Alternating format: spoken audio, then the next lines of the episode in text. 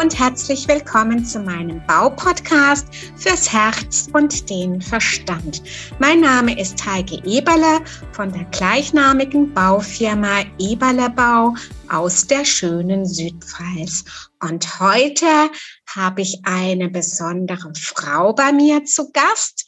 Sie ist blutjung und ist aber schon äh, Diplom-Architektin und Feng Shui-Expertin zugleich.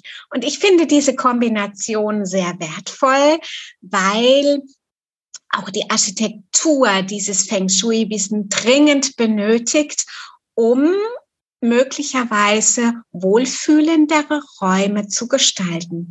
Herzlich willkommen, Frau Apel. Vielen lieben Dank, Frau Eberle. Ich freue mich sehr, dass ich hier heute bei Ihnen sein darf in Ihrem Podcast und ähm, habe mich sehr gefreut, dass Sie mich eingeladen haben. Wunderbar, Frau Apel.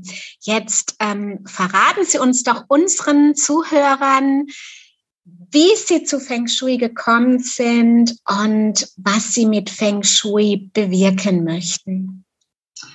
Ähm, das ist eine äh, eine kleine lustige Geschichte, wie ich zum Feng Shui gekommen bin. Ich habe damals ja Architektur studiert und äh, war nicht so richtig glücklich mit dem Ergebnis im Sinne von, wir haben im Studium gelernt, Räume zwar zu planen, aber mehr nach wirtschaftlichen Gesichtspunkten und dass es gut aussieht, aber wenig nach den menschlichen Bedürfnissen.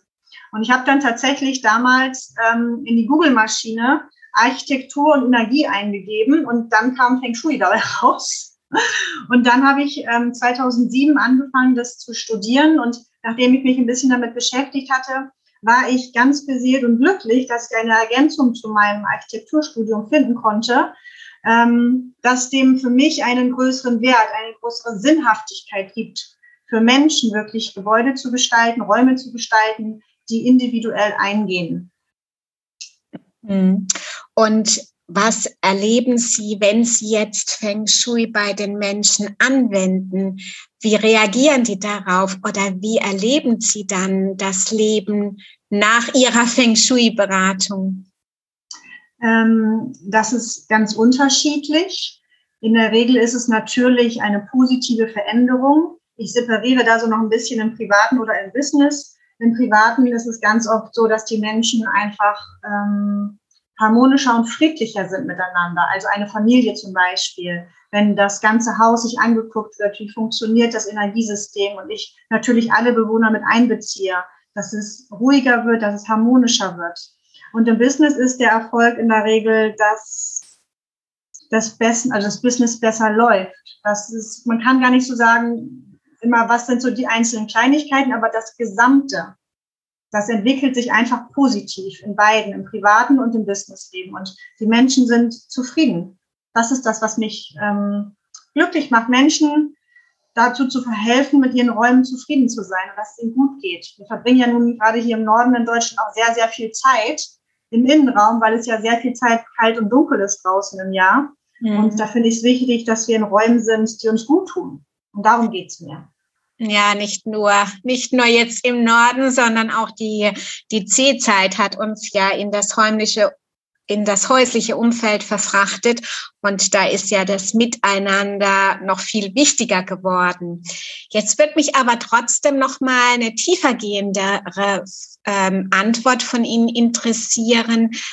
Wann merken denn die Bewohner, eine spürbare Veränderung. Sofort, wenn die Maßnahmen fertig sind, wenn Sie Ihre Analysen und Ihre Gestaltungsempfehlungen umgesetzt haben, dann sofort oder schon im Begleitprozess? Wann ist es? Können Sie das festmachen, wann diese Veränderung, diese positive Veränderung spürbar wird?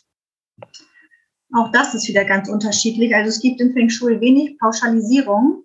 Manchmal ist es so, wenn ich vor Ort war und die Bestandsaufnahme gemacht habe, dass sich ähm, durch den innerlichen Prozess, in den man sich begibt, schon Dinge verändern. Dann ist es aber auch so, dass wenn wir eine Maßnahme umgesetzt haben, wie zum Beispiel einen Brunnen setzen für das Haus, dann kann das innerhalb von einer Woche größere Veränderungen bringen. Aber man sagt, dass insgesamt das drei bis sechs Monate dauern kann, bis sich das ganze Qi verändert hat. Und es ist ganz wichtig in meinen Konzepten, dass eben alle Punkte umgesetzt werden, die ich ähm, empfehle, damit das Gesamte nachher funktioniert. Natürlich kann man einzelne Bereiche machen und jeder muss das natürlich so machen, wie es in der Timeline für ihn passt. Und manchmal ist es auch zu viel auf einmal.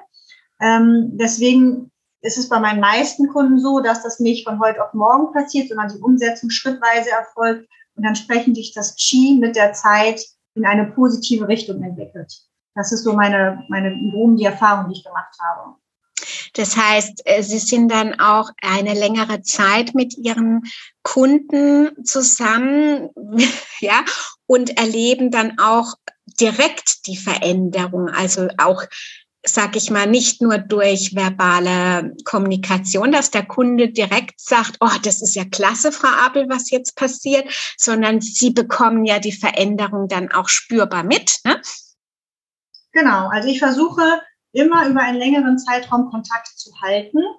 Ähm, es ist auch immer ein sechsmonatiges Nachgespräch enthalten, also nach meiner Umsetzung, nach meiner Beratung, weil es mich natürlich sehr interessiert, wie es den Menschen geht, wie sie mit der Umsetzung zurechtkommen. Und äh, ich biete auch eben Begleitung an, wie man das umsetzen kann. Das ist ja ganz wichtig, ähm, dass man nicht nur ein Konzept bekommt und dann steht man da so wie der Ochs vom Berg sozusagen und weiß nicht genau, wie man es macht.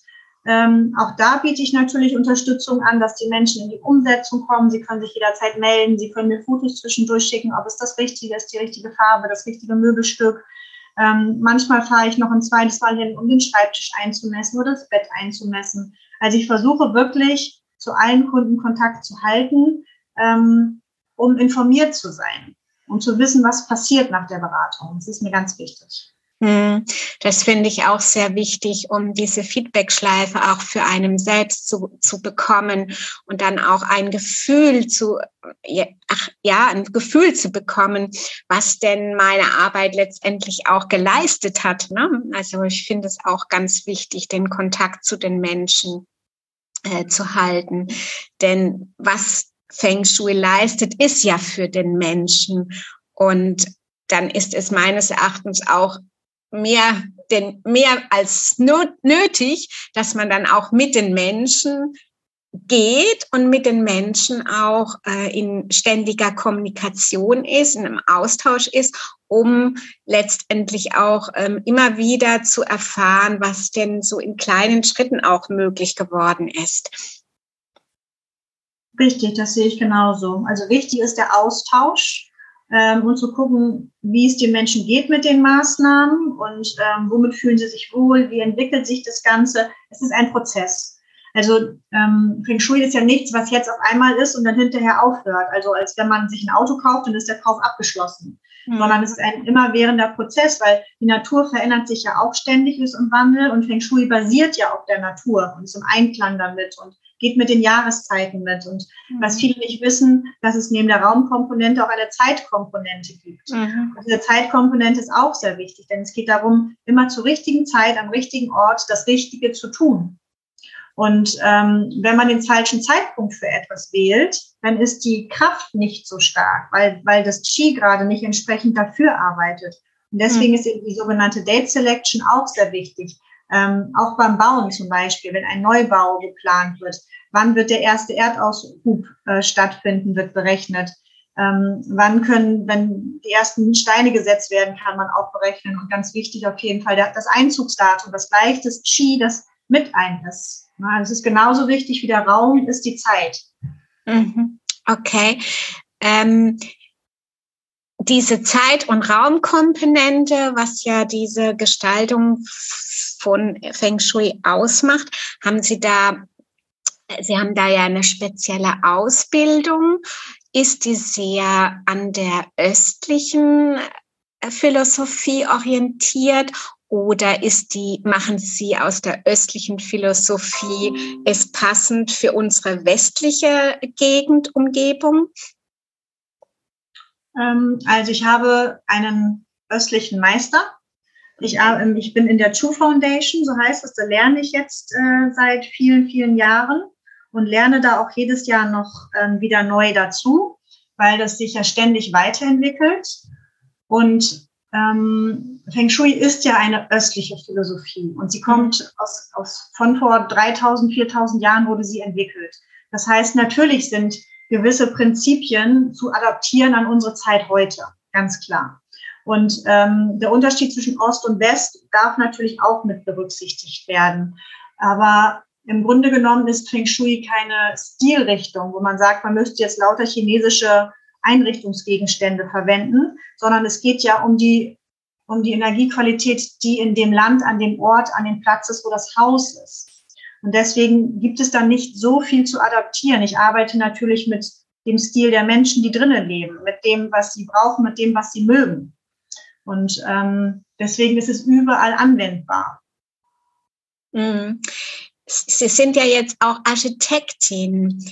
Haben Sie so Ihren eigenen Stil entwickelt, der so, so eine Art Symbiose herstellt zwischen Architektur und Feng Shui? Ähm, es ist tatsächlich so, dass ich ohne Feng Shui gar keine Architektur plane. Mhm. Ähm, also ich arbeite überwiegend im Bestand mit meinen Feng Shui-Beratungen, aber ich habe auch ähm, ab und zu mal Neubauplanung, wo ich dann das Glück habe, einer Familie von Anfang an ein gutes Qi zu Hause zu planen. Und ähm, das mache ich dann natürlich mit oder auf Feng Shui-Basis, damit das alles rund läuft. Also ich habe wirklich versucht, mich so zu spezialisieren in dem Bereich, dass ich alle Planungsarbeit, die ich mache, auf der Basis von Feng Shui mache, weil das für mich auch ganz schwierig ist, das nicht zu tun. Wenn man erstmal ein gewisses Wissen hat, ist es schwierig, das nicht anzuwenden, mhm. weil ich ja um die Konsequenzen weiß. Es geht ja darum zu wissen, was macht eine Form, eine Ausrichtung vom Haus mit den Bewohnern. Also wenn ich mir das nicht genau angucke, dann weiß ich ja aber im Hinterkopf, dass es auch für die also für die zukünftigen Bewohner etwas Ungünstiges sein kann.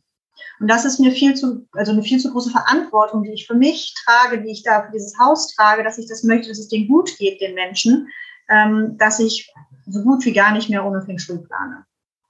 Können Sie eventuell mal so ein konkretes Beispiel benennen, wie Sie die Architektur mit Feng Shui verknüpfen? Ähm, also zum Beispiel bei einer Bestandsimmobilie, ähm, wie, sie, wie sie dann vorgehen würden, also Feng Shui-lastige Architektur beispielsweise.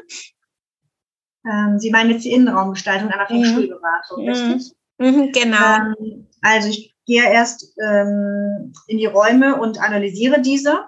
Dann schaue ich, welche Energiequalität vorhanden ist. Und auf dieser Basis wähle ich dann Farben, Formen und Materialien aus und eben auch die Raumaufteilung. Also stellen wir uns jetzt vor, wir haben zum Beispiel ein Schlafzimmer von einem Ehepaar. Ähm, dann wird als erstes geguckt, welche Energiequalität ist in dem Raum. Ist sie dann eigentlich aktiv oder ist sie passiv? Ähm, das Passive brauchen wir zum Schlafen. Dann schaue ich, welche Farben braucht es denn, welche Formen, also welches Element ähm, aus dem Feng Shui, aus der fünf äh, braucht es denn, um dem Raum die Energiequalität zu harmonisieren. Das kann dann zum Beispiel eine Wandfarbe sein, das kann die Bettwäsche sein. Ähm, dann schaue ich nochmal nach Materialien. Äh, was braucht es? Braucht es eher Erde? Braucht es eher Holz oder Metall? Um dann dieses Material wieder mit einzubringen. Ähm, und natürlich ist es wichtig, in welche Himmelsrichtung das Bett steht. Also wie wird dieses Bett ausgerichtet auf die Bewohner, sprich deren Geburtsdatum. Und das wird dann kombiniert wieder, das ist das Qi, mit der sogenannten Formschule, weil Feng Shui besteht aus zwei Komponenten, der Formschule, also alles, was ich anfassen kann, die Form, und das Qi, was ich messe, was ich berechnen kann. Und dann ist es wichtig, dass ähm, dieses Schlafzimmer eine stabile Wand hat, wo das Bett steht, dass die Farben, weil es eben ähm, eine Yin-Qualität ist, das Schlafen eher Yin sind, also eher ruhig, keine knalligen Farben, möglichst keine aktiven Energien, sowas wie Spiegel oder Fernseher im Raum zu haben oder ganz viele Bilder oder ähm, Dinge, die unruhig sind. Selbst zu viele Bücher können den Schlaf unruhig machen. Ähm, das wäre so ein Konzept, wie ich jetzt zum Beispiel ein Schlafzimmer einrichten würde. Und das kann man natürlich für jedes andere Zimmer auch wieder gucken. Welche Nutzer sind in dem Raum oder was braucht der Bewohner, was braucht der Raum und wie kann ich denn beides zusammenbringen? Mhm. Das heißt, eine simple Architektur wäre ja dann ratzfatz fertig. Ne?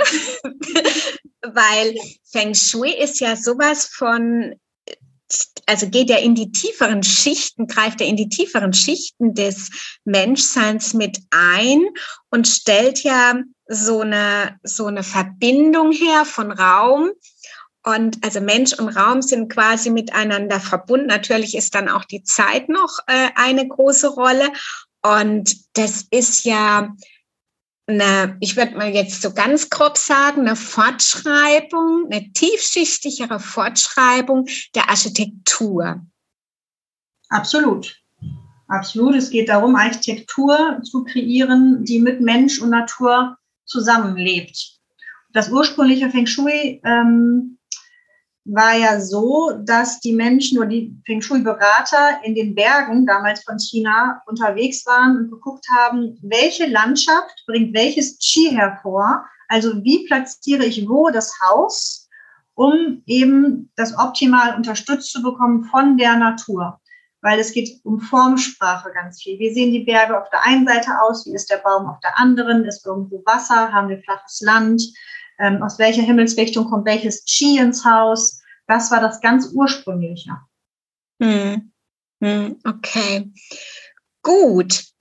Jetzt würde ich mal noch abschließend, weil ich ja auch ein Bauen 50 oder Bauen 50 Plus bei mir im Fokus habe in meinem Portfolio, Feng Shui bei Menschen, die jetzt in der Lebensmitte sind oder alternden Lebens äh, oder alternde Menschen.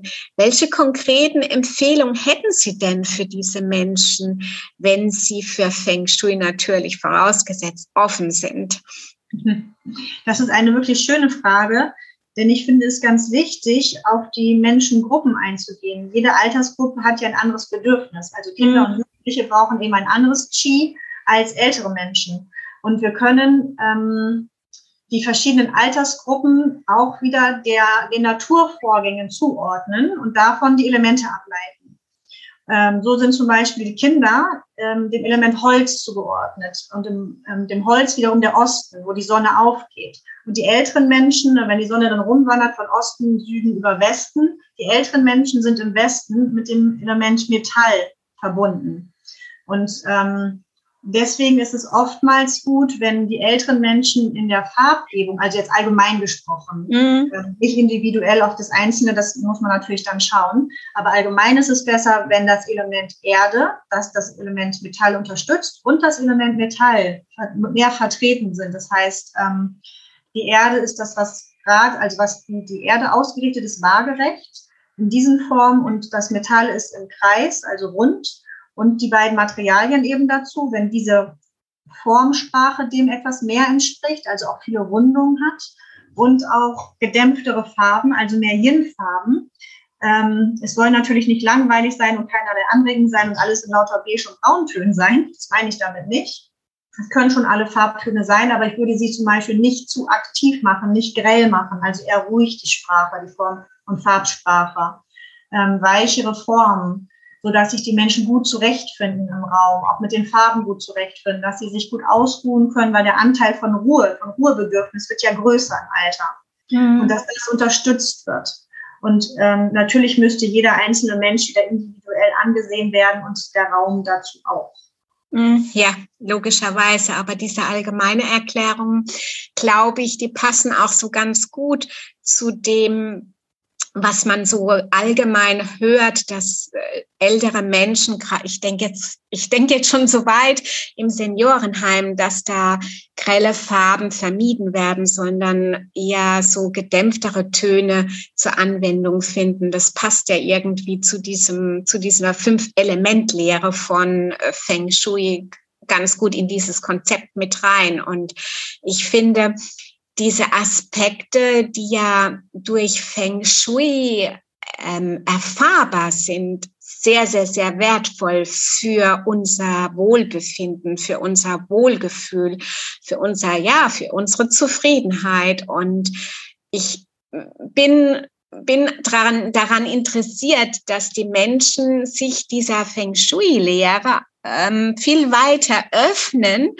und wir auch eine Welt bekommen, wo tatsächlich die Menschen durch ihre Räume mehr Zufriedenheit erfahren, weil das ist ein ganz wichtiger Aspekt, finde ich. Wenn die Menschen zufrieden sind, dann ist auch das Miteinander auf höherer Ebene ganz anders möglich. Und deswegen finde ich Feng Shui so wertvoll, weil es auf einer höheren Ebene ein ein schöneres, ein besseres, ein entspannteres Miteinander gewährleistet. Und deswegen finde ich die Arbeit von, von Ihnen, Frau Abel, so, so wertvoll. Und, ähm, und ich bin, wie gesagt, daran interessiert, dass das noch viel stärker in unsere Bevölkerung eindringt, dieses Wissen von, was möglich ist durch Feng Shui. Und sie sind da ein sehr guter Multiplikator. Und sie haben ja auch, wenn ich das jetzt mal so abschließend jetzt auch sagen darf, sie haben auch ein ganz schönes ähm,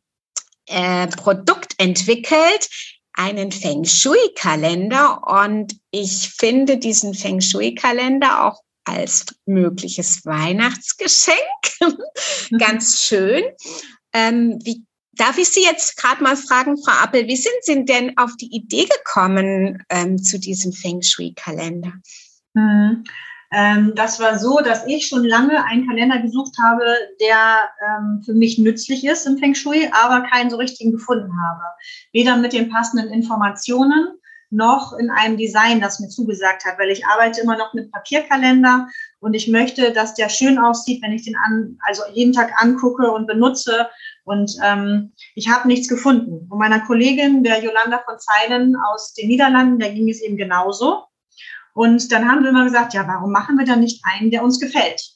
Und dann haben wir tatsächlich angefangen zu recherchieren, was braucht es und ähm, wie könnten wir das gestalten und haben dann, also nicht Hals über Kopf, aber haben dann praktisch ein, ein, ein Design entwickelt und haben den das erste Mal rausgebracht, 2019, also sind jetzt im vierten Jahr für 2022.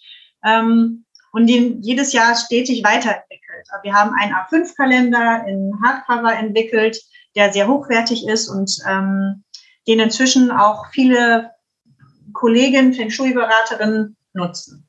Da sind wir ganz stolz, dass das äh, jetzt langsam immer besser läuft. Ja, es ist ja, es braucht ja alles seine Zeit, bis es, bis es multipliziert wird und für eine größere Bevölkerung auch äh, zugänglich wird oder bekannt wird, ja. Insofern dürfen wir hier oder darf ich hier, ich werde auch den, dementsprechend den Link in den Show Notes ähm, vermerken. Wer noch ein Weihnachtsgeschenk braucht oder wer sich mit Feng Shui ein bisschen mehr beschäftigen möchte, der darf gerne diesen Feng Shui-Kalender von Frau Appel mit ihrer Kollegin nutzen. Ja, Frau Apel, haben Sie abschließend noch einen Impuls für unsere Zuhörer? Ich glaube, ich kann mich dem anschließen, was Sie vorher gesagt hatten, dass ich es auch als ganz wichtig empfinde, ähm, offen zu sein für, für, das, was man mit Feng Shui alles machen kann. Das ist gar nicht richtig verbreitet. Ähm, gerade in Deutschland gibt es ja doch immer wieder noch Widerstände, mhm. dass das in die esoterische Schiene gesteckt wird. Mhm. Aber das ist eben also einfach eine Verallgemeinerung und hat nichts mit dem zu tun, was es ist. Und ähm, ich wünsche mir, dass Menschen einfach offen und neugierig sind. Das macht das Leben doch viel schöner, wenn man was Neues kennenlernen kann und mal schaut, okay, wie kann ich durch die Raumgestaltung mein Leben beeinflussen? Was für ein Mehrwert, die Möglichkeit zu haben, Einfluss zu nehmen auf das, was passiert, ähm, mir etwas zu kreieren, was für mich gut ist. Ich empfinde das als eine ganz, ganz große ähm, Unterstützung, als einen Mehrwert. Und das ist das, was ich den Menschen ans Herz legen wollen würde. Seid offen und probiert es einfach mal aus, ohne vorher schon zu urteilen. Genau, eine Feng Shui ist letztendlich eine Bereicherung für das Leben und für die Menschheit im Gesamten. Das ist doch ein schönes Schlusswort.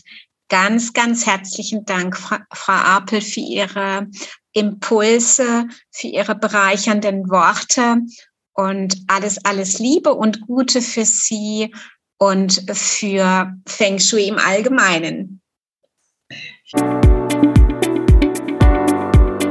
Danke, dass Sie meinem Podcast gelauscht haben. Ich freue mich, wenn Sie bei der nächsten Folge wieder dabei sind. Und gerne können Sie mich auch bewerten oder ein persönliches Feedback geben. Ihre Heike Eberle www.eberlebau-landau.de.